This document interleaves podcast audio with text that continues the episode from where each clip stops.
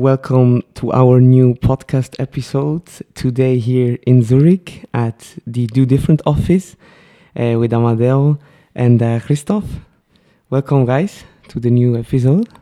Hi, everyone. Hi, everyone. Thank you. So, first of all, I want to introduce how we met uh, Christoph. It was a, it was a funny story. So it, it, it first started with my personal story when I was applying to do different um, to, to work with them. It was, I think, five year back in time when I tried, uh, yeah, to, to, to get to them, to, to work with them, because I was always inspired how they work and how they, they, yeah, they, they work with other companies. The whole, the whole webpage was really inspire, inspiring. And then after all, when we started Amadeo, our company, we were uh, at the F, FH Graubünden. Uh, we, we met Günther Bader from the EMBA and just bumped into the course of Christoph. And yeah, he was quite relaxed, said hello to us. Um, that was really, really interesting. And now we're here um, in his office, which is really beautiful. They have a garden outside. It looks like, yeah, a shared apartment. And yeah, the area is really quiet. Uh, when, when, when you think about the, the Zurich central station, it was quite hectic. What do you think, Amadeo? yeah, very nice contrast. It's more like a um, very quiet family house and uh, I was quite surprised. First, I was thinking this is not the office. He's inviting us to his private home. So yeah, when we talk about new work, so it's really about living and working at the same place. So I'm I'm wondering how how this uh, this came, but I'm happy to be here. I feel very relaxed, and thanks for having us. Yeah. Thank you. So in fact, this is really a private house. So it was it was uh, where we were living. Um, um, some years ago, and um, you know the start in this house was like you know I was getting independent, uh, so you work from home, so very naturally, and then we got our first employee and said, okay, that's that's fine for me. No, we I just come in the morning, and and then he got a key, and now we are about ten employees, and everybody has a key and can just come come to our house, and our kitchen and our living room is basically our um, our meeting room and our basement is our workshop room and our um, in the on, in in our roof uh, room we have basically four working working stations where people can work so every time when i say okay now we, we need to move to a real office our our employees say no way you know we, we want to stay here and we like the garden in the summer when you can work outside or we even have a little garden con concerts once in a while so so that's why you're still here and not moving to a fancy office building. really nice. Thank you, Christoph, for your introduction about the house. Maybe about your personality. Who are you and why are you doing what you're doing? I'm uh, Christoph. I founded Do Different uh, 11 years ago. By the way, we have in some days we have our 11 year party. We, mm. we missed the 10 year party for obvious reasons like COVID. And um, and I was uh, working for more than 20 years in the financial services industry, in different positions in marketing and uh, in HR as well, and, and product development and, and mergers and acquisitions.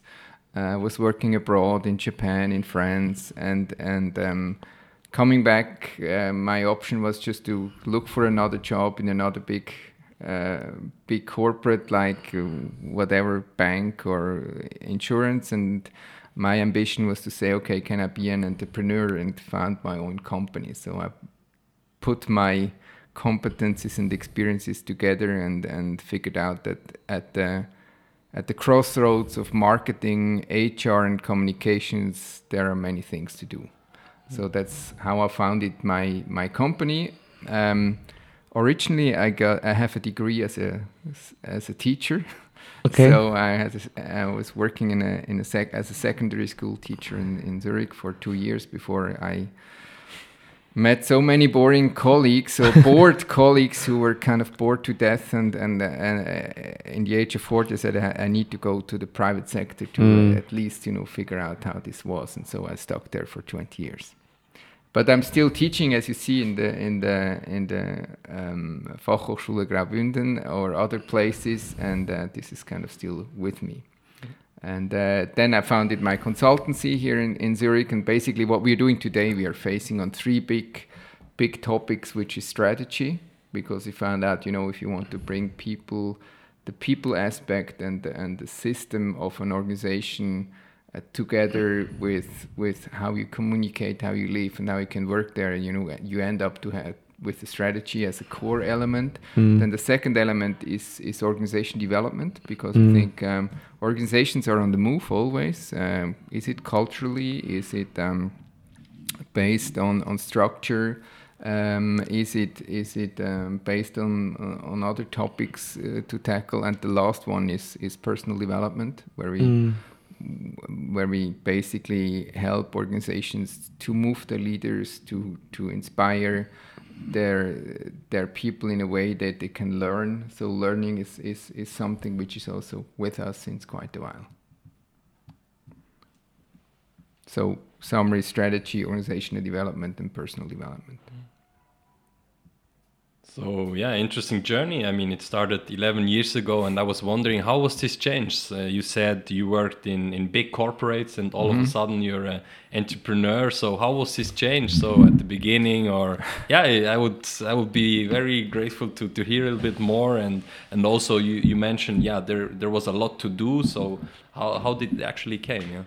So actually, the change was quite dramatic. You know, when I was a marketing head of a, of a big insurance corporation, international insurance corporation in, in, Switzerland, I had a budget of 25 million mm. Swiss francs under my, you know, under in my responsibility. So I had many friends. You know, if you have a budget of 25 million, um, you know, many friends or wannabe friends or, or uh, people who want to work with you or work for you mostly agencies and so knock on your door and you know uh, and and all of a sudden you're a consultant and you are uh, completely on the other side mm. because you are the guy knocking on other doors mm and finding out that yeah that uh, you have not that many friends as you had before mm. and the people are not that much interested in talking to you as they were interested in talking to you when you had big budgets um, so this was quite a, um, a, dramatic change which I wasn't that much aware at the, at the beginning you know that mm. that basically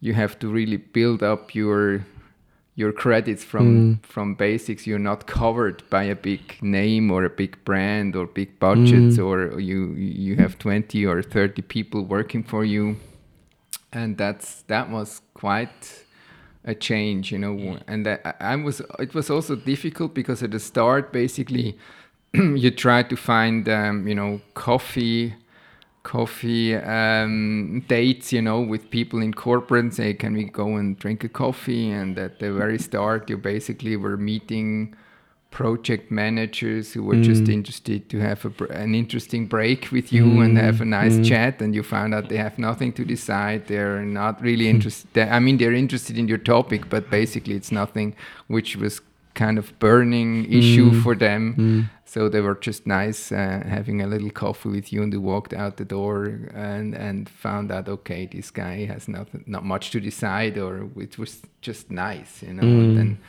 from little little projects and up to today, where we really manage to work with more more and more with with executive boards and and and and even advisory boards because they see you know to really get to the core of an organization and to say if you want to influence an organization, it often happens really on board level. Uh, and and if you are not able to influence this this level, it's always difficult to mm. to have influence on a corporate.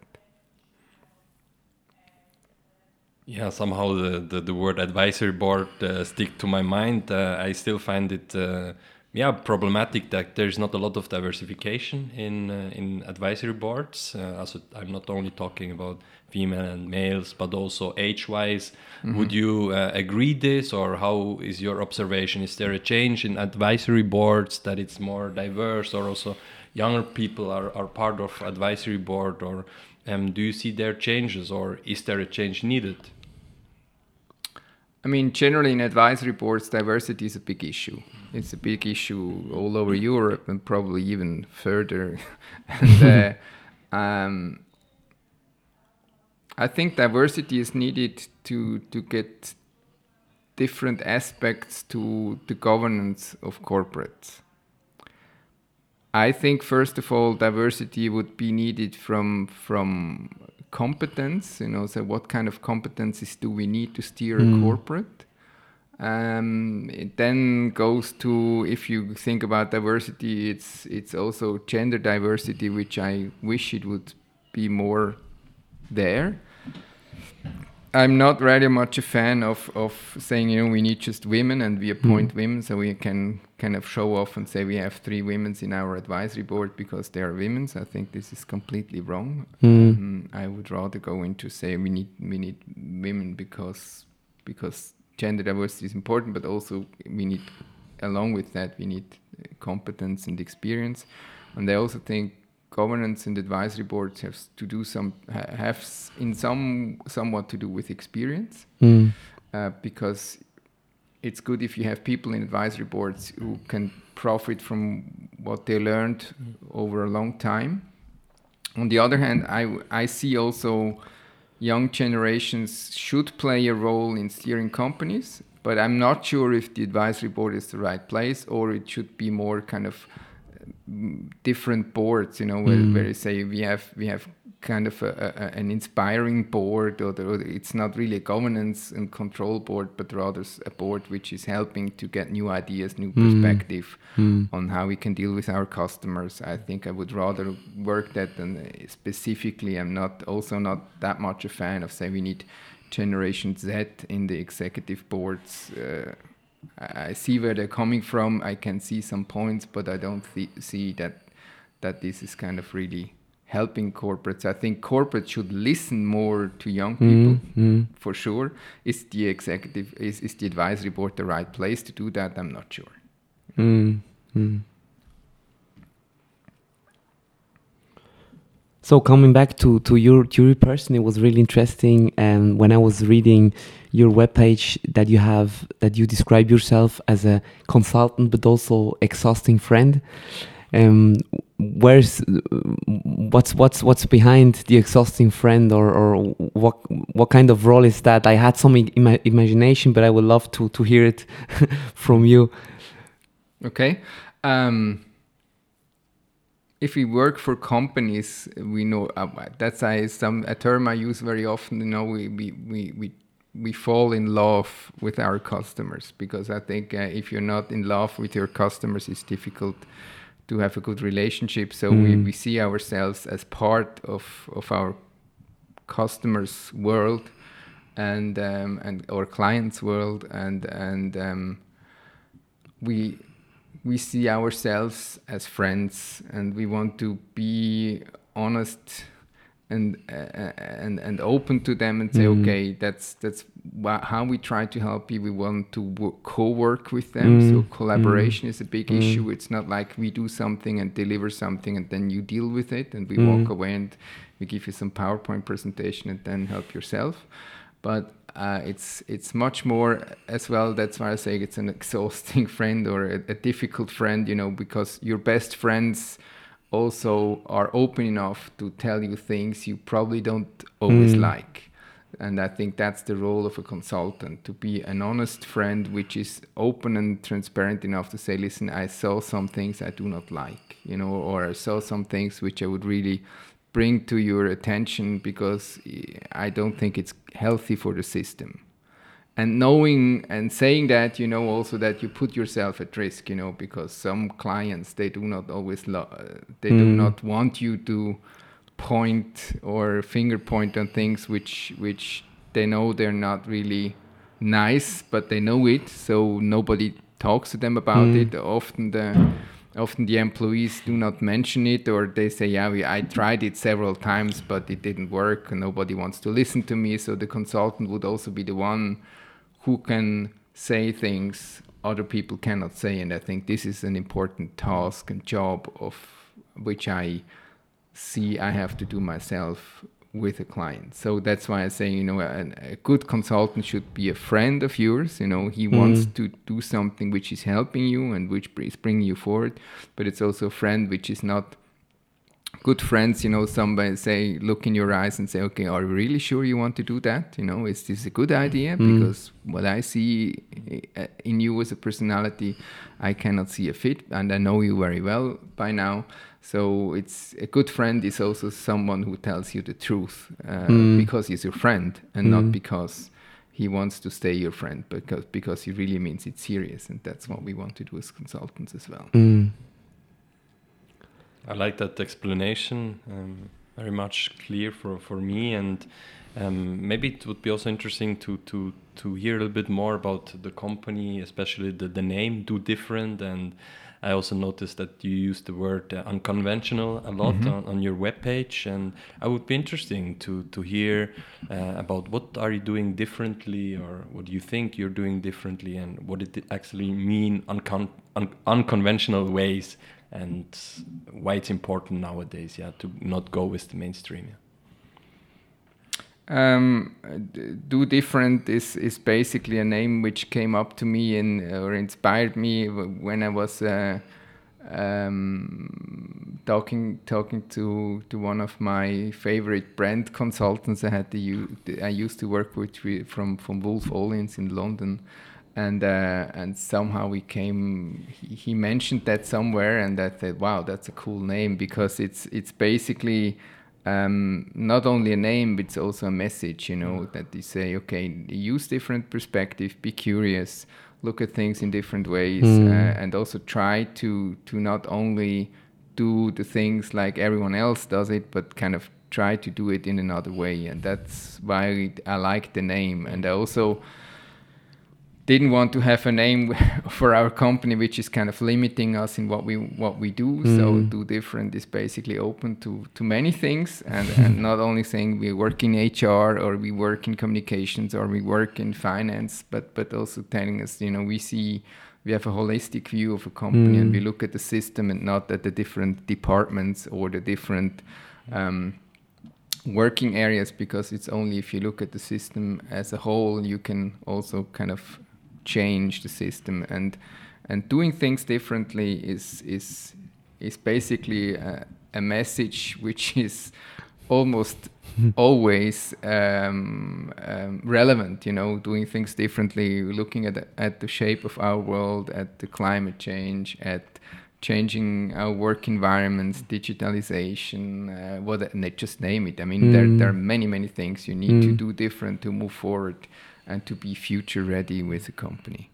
So that's where the name hmm. comes from, and I'm still somehow somewhat proud. I, I made this decision. that didn't call it uh, after my last name, the company, or you know, call it after some fancy. You're uh, the GmbH. consulting. You're, you're the consulting. yeah, you know, and that's that was the idea. Also, also even if you go in succession planning, you know, if hmm. somebody mm. else takes over the company uh, he can still easily work with that name because mm. it's not linked to to my personality, in, uh, especially. Yeah. Mm. Mm. That's where the name comes from. Yeah. And by the way, I, I, remember I had a list of about thirty or forty names, and then yeah. you know I have also to look up which name is still still available on the course, internet. Yeah, I, I absolutely wanted to a, a, a, dot com address at that time and not dot ch because I found it a little bit too too regional. So uh, I had big dreams. So do different dot com kind of uh, I was somehow I had to pay a price for it, but it was still uh, uh easy to finance. So that's mm. how it came. So you're a big dreamer. Uh, what does it mean? Does it mean you're a visionary thinker, or um, you always aimed big, or very ambitious, or how how should I understand this? I mean, I wouldn't call myself a visionary thinker. I, I just, I mean, this is something not. I will not, uh, you know, the, the, other people have to to, to to to judge that. But I think I can what I consider myself is really um, always open to new ideas, always very creative in creating ideas, new approaches, um, new ways of looking at things, new concepts, combining and mixing different elements together uh, to something new. Uh, I think creativity uh, would much better uh, cover what are your creative problem solving. I think that's that's a good aspect, a, a good way to say if you if you have a complex problem, if you you need to look for a way out. Um, then let's sit together and figure out uh, what could be approaches to to to to get to a solution which is creative and and uh, and also which makes you smile and and makes you happy and and and so that's that's what I'm looking for. And coming back um, to yeah to your organization, which which have three elements of strategy, organization development, and person development. What do you think? What makes you different? To come back to your question, what makes you different, and um, what are you trying to change, or how do you change things within the organizations? Um, sometimes do different is as well a pain to our to, for us because uh, it forces us to do the things differently. And sometimes we have customers and say, okay, was a nice workshop, but was was that really different? and sometimes you have to say, no. it- I mean, it's just just the appropriate thing to do at this moment in time. You know, and that we are not different uh, just by default, but we are different uh, when it's needed. And sometimes we have very conventional approaches and uh, conventional medicines for companies help sometimes if it's it's if it's right placed. Uh, on the on the other hand, I think do different um, means we are. I think what what makes us different is really the system view. You know, we are not looking at the HR department say, okay, in HR you need to do this, but we say many times we say, okay, you you know you need to sit together with marketing, with communication, with HR. We bring you together because we speak HR fluently, we speak marketing fluently, and we understand communications, and we need to talk. We, we need to bring in the CEO as well to make this kind of um, something which is going really to work. So kind of not limiting ourselves to specific departments or specific things, but saying, thinking beyond the problem, thinking beyond the initial problem, uh, finding and looking for for holistic solutions or creative solutions, kind of mixing things up and bringing new spirits in, bringing new energy. I think that's that's what why people call us and say, okay, you know, if you need to for learning and development, you can. There are many conventional um, um, consultants who do very good things and are experts. But but if you want to do something special, different, then give us a call. You know, like uh, I told you about this automotive client we have. So they they they wanted us because I think all the conventional stuff we already know. You know, we work mm. with them every day, but now mm. we need new ideas, mm. different ideas, and then then they call us. And that's I think that we are open to kind of combine and mix things and go beyond the conventional approach we often see and the, the conventional recipes you get normally.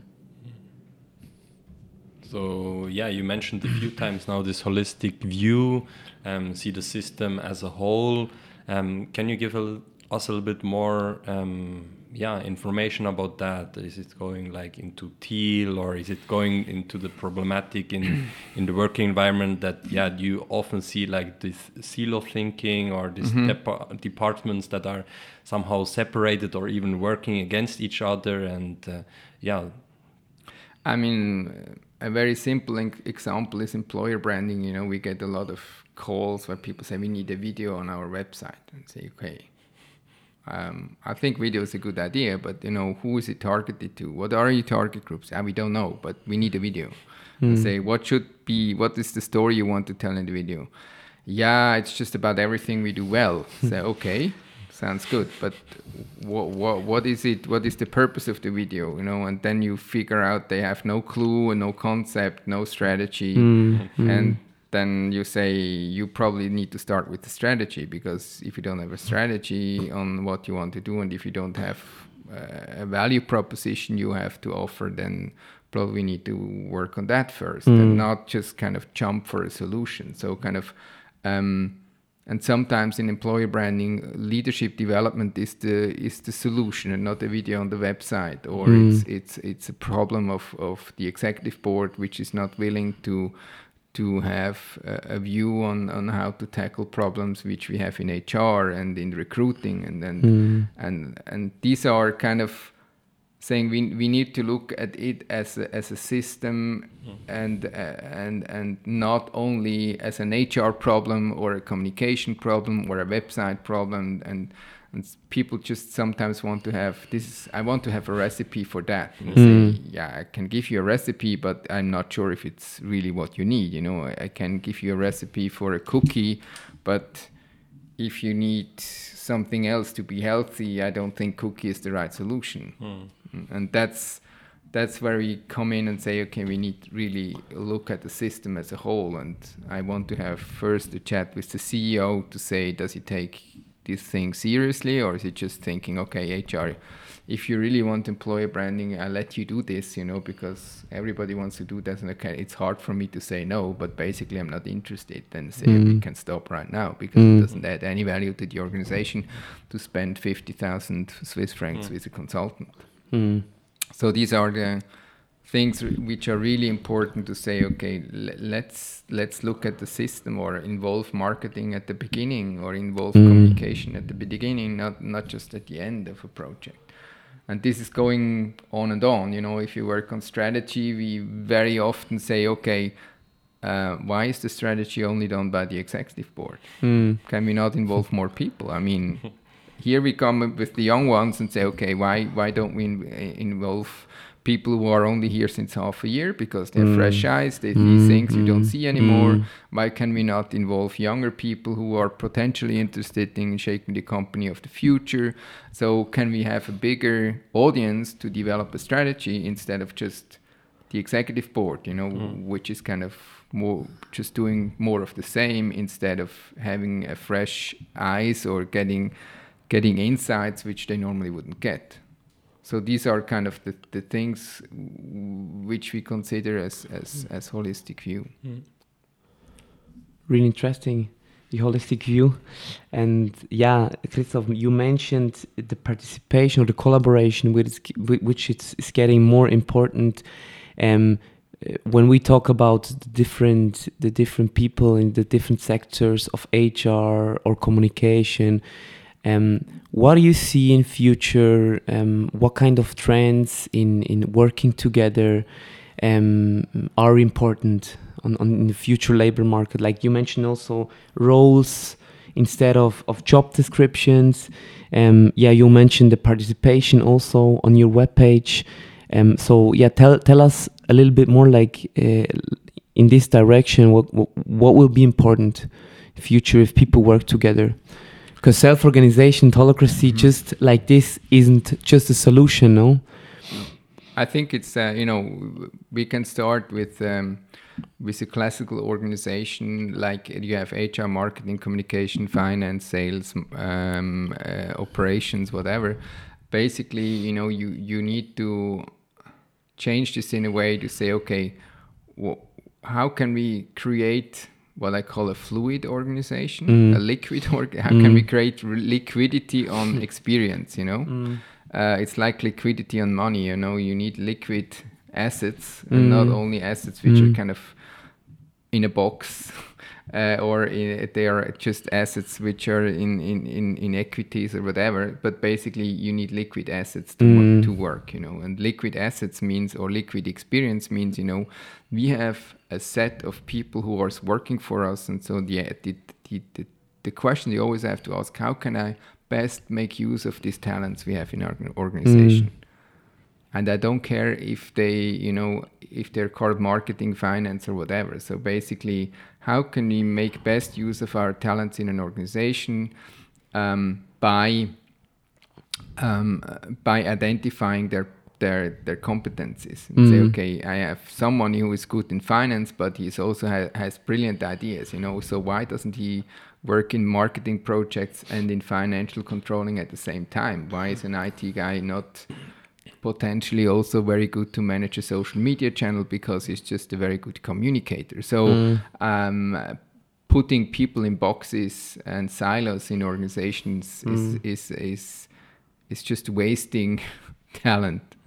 So this is one thing. Basically, um, organizations will move more and more towards a project organization. Mm. So we can say, okay, it's kind of um, how can we um, manage our initiatives in a way that we always have the best plan Mm. talent at the, at the best po- uh, in the best space or best in the best place. So you need to define roles for that. Mm. So it's rather roles than job descriptions. Say, okay, what wh- what role do we do we need to fill, and where do I find the mo- the best people to do that in our Mm. organization? So that's that's um, moving away from departments and fixed job description where people show up and say, "This I cannot do this because this is not in my job description." You know, okay. You know, instead of saying, "Oh wow, that's a great opportunity to learn," you know, can Mm. I try this? I'm not sure if I can do this, but I Mm. would like to try because it's kind of expanding my experience. Or I have a catalog where I can access and say, okay, uh, I can basically scan through my organization, say where are where are the different talents sitting, and how can I? It's like a talent, you know, organization as a talent market, you know, where I always can. Um, move talents around in a way I have always the best setting for the for the actual need of the strategy of the company. So that would be the second thing, you know, kind of. And the third would be kind of I see an organization or a corporate more a, as a platform than as a, as a place where you get a fixed job.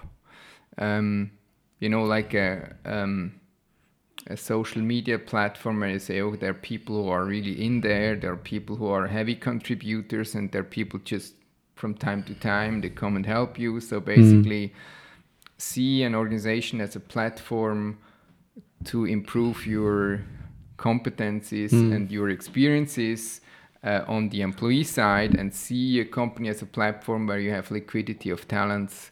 And this means also kind of um, a consultant or an external employee or external providers could be at at some is an is seen as an employee as well Mm. and you have like i would say i, I call it always memberships so you have in a, in a corporate you have different memberships. It's not kind of you're employed but you have a membership. So membership of level one is probably a very close membership with, with even a contract which gives you a regular salary Mm, or mm, a very close membership could be, you know, you have a fixed membership over five years where you have a guaranteed salary and you have a guaranteed job, um, with the exception that if if the the company has the freedom to kind of rent you out to another company, hmm. which is hmm. probably say okay within a 20 kilometer range, you know, so you don't have to move too much, so we cannot place you from Bern to Zurich or from Geneva to to Chur, but basically they they could say, okay, in if you we work in Zurich, so if if if uh, if our platform has no need for your talent, I can rent you out to another platform. You get the same salary, you have the same conditions, but so you're completely safe. You know, this is membership level one for people who really need a lot of security. On the other hand, you have membership level two is basically some say, part-time worker or say, okay, I work only three days a week for you, um, and I I want to here have a yearly a, year, a yearly account of days I work for you, mm. and I'm paid for these days. And mm. you make use of my days whenever you want, and, and the rest mm. I do not work for you. I go on holidays or work for somebody else. So and then you have loose membership where you can say, well, I, I just need for some projects, I need. Uh, I have a pool of, of, of members which I can ask and say, oh, can you help us out for these projects? It's kind of like a, a free contributor who has a membership level four or five and, and as an employee i can say okay with this company i have membership level four with this company i have membership level two and i work for two or three companies at the same time and i'm i'm i can freely kind of um, freely contribute with my talents to the areas where i'm really uh, interested in and, and I'm interested in projects and, and working relationships which bring me as an employee to the next level of experience or to the next level of competence. And at the same time, it's a free market basically. If my talent is is high in demand, also the price will be higher for my Mm, talent. It's also a course. talent market. Mm. And say if I have the project management, uh, if, if I'm a very talented project leader and the demand for project leader in some areas is really high. Probably I get a better price, and I'm priced along my talent and not along my a fixed contract. I say, okay, the price for talent X is now in this season it's just higher, so I better go on holidays in summer or in in mm. springtime because normally in in the in in autumn and winter, you know, this is a very high demand for accountants mm. because you know all the uh, all the the yearly uh, the, the yearly accountant work has to be done, and it's better to to to give my talent in, in, in, in the winter time because it's higher paid. So it, it's kind of, I see platforms, I see memberships, I see roles as, um, as elements of a, of a new work environment. Mm. But that mm. needs also that our social security system has to mm. be more flexible. Mm. And foremost, also that employers have to start to think different with mm. regards to. -hmm I, I, recruit now an employee and he can be grateful if he's invited to a, to a first um, um, meeting and we'll test him is he really the right guy mm. to, to hire and kind of this this it's kind of the labor market is changing I think it, the, the the more companies which are aware of that the, the I think that the faster they can move forward Mm. And I think, I mean, in Switzerland already we have a very very liberal labor market, which mm. would, would really give this opportunity to move in that direction. The, fir the first point you mentioned is uh, was interesting, or there I have a, a, following question. You you mentioned that the company. Um, should make the best use of their talent. So this requires that the company knows their people. And we we often see that when we work with big companies that leaders they have I don't know 40 or 50 people below them. And they often claim that oh we don't have a lot a lot a lot of time for them because we have so much pressure. And um, I would argue that um, they don't know their employees so well in order to say, hey, this person is actually not only doing this role, but it has also a creative uh, talent which can be used. So, um, what do you think? So, is this the baseline that the company needs to get to know their employees, and and how do they do this? Yeah. As to uh, identify the, yeah. the, competences uh, to, to understand what would actually bring on the table there are two things. One thing is really change the role of the leader.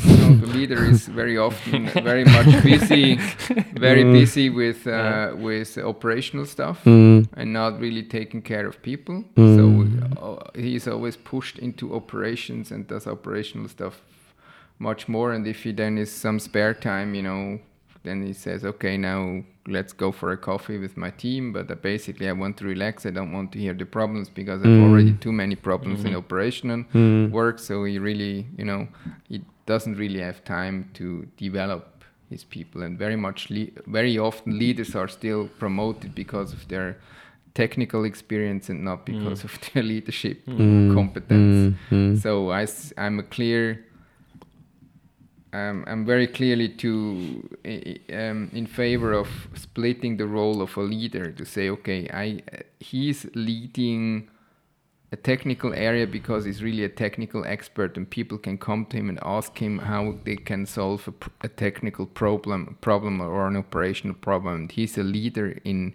in op- he's an operational leader because I can come and ask you you know, I have this technical issue and I'm sure you already met that issue. Can you help me or can you teach me how to solve it? You know, mm. this is a technical leader. Mm.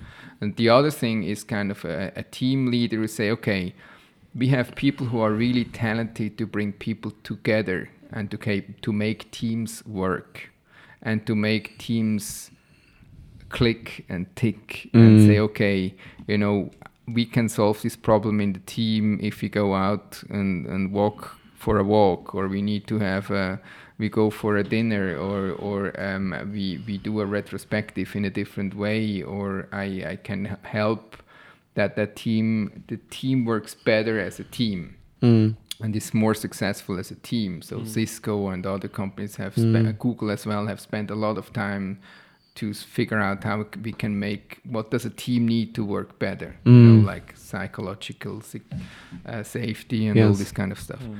And the third role a leader has is basically the individual development. You know, Mm. how can I, how can I bring my indi- the, the the individual to the next level? You know, Mm. does he know? Do I know your plan? What is your need? You know, what is your need personally with regards to your family life, to your private life, Mm, to your mm, um, whatever you uh, plans you have in life and what how can I help you to to move on with your career and to improve your experiences and to complete your competencies Mm, and where mm. I can I see you as a next in a next project where I, would I put you how can I bring you together with people who who are interesting to to talk to and so on and so forth so I'm I'm individually taking care of people Mm. so this is a, a third role so the leader has these three roles and normally they're always combined mm, with people who are most of the time excellent leaders in competence and experience and and uh, on on the on the on the operation side and on, on facts and on on their job but they're not by default good team composers. They're not by default good individual coaches Mm. so you have sometimes I think it would make a lot more sense to split up these roles. And so, okay, these are the three different roles. And you can be a technical leader, no problem. You can have a big salary because you're really the top Mm. expert on in the field. You know, we need you, and people come to you and ask you, and you can lead them with regard to technical problem solving. mm, And on the other hand, we have people who are really talented. We, I call them team composers because they come in a team and say, okay, I can sense there is something wrong. You know, these two guys, me, I need to put them in the Mm, room for an mm. hour and talk to them. Or, or this guy is completely, you know, not not right in the role he has in the team and so on. And other others again are really talented in, in saying, okay, I'm I'm I'm a good coach in bringing individuals to a next level, you know. Mm. And if you if you split these roles as well and see there are people who are really sensing um, you know what, what people need and they're Mm. good listeners and so on so that's that's really valuable Mm. but the expectation that a leader a technical leader has the other two talents as well is just nuts Mm. it doesn't work Mm. really interesting concept about the three roles. Yeah, I find it also interesting because uh, I see that problematic that a lot of people get promoted because of their technical skills, and yeah, there's also a reason why they get uh, promoted, but then they are required to do the other two roles, and often they are very, um, yeah, overwhelmed by the other roles, or they Mm. even don't fit to them, and then okay, now you need a coach or you need a leadership development. but I like the idea also to to to to promote people that maybe are not so skilled in technical in the technical aspects, but uh, yeah, the company it identifies them as, as a potential in bringing people forward. And yeah, this this, this was interesting. But I cut you off. Sorry. Yeah, yeah, no problem. I was just like, I, I feel the flow. I- Mm. I love, I love how we were discussing. Christoph is really interesting. Uh, but yeah, time is time is, is ticking out, and and I have maybe one last question. But then Amadeo, of course, No, you no, can ask. I give you this last question. It's- Uh, it's and fine. when we're talking about the, the, the third role, the individual role, uh, Christoph, a question to you uh, out from your inner heart like, yeah, what is your individual plan? What is your vision? Where do you want to go? Maybe privately or, or also uh, business like. Um, Um, uh, we are currently in an interesting phase of our company where we try to organize succession planning because I'm uh, I'm turning 60 next year, and I, my plan is to kind of, if you're self-employed, you work much more than if you're employed, and and and uh, I really want to reduce my work time to plan would be 80% next year, 60 in two years, and 40 in three years and um, and therefore we are looking and now we can organize succession in, at two different. And uh, we just had yesterday uh, um, um, a succession planning coach with us. Who were trying to teach us a little bit on how we can tackle it. Mm, so this is a, a current um, a current um, challenge we're looking at, which is really interesting, which makes us learn a lot.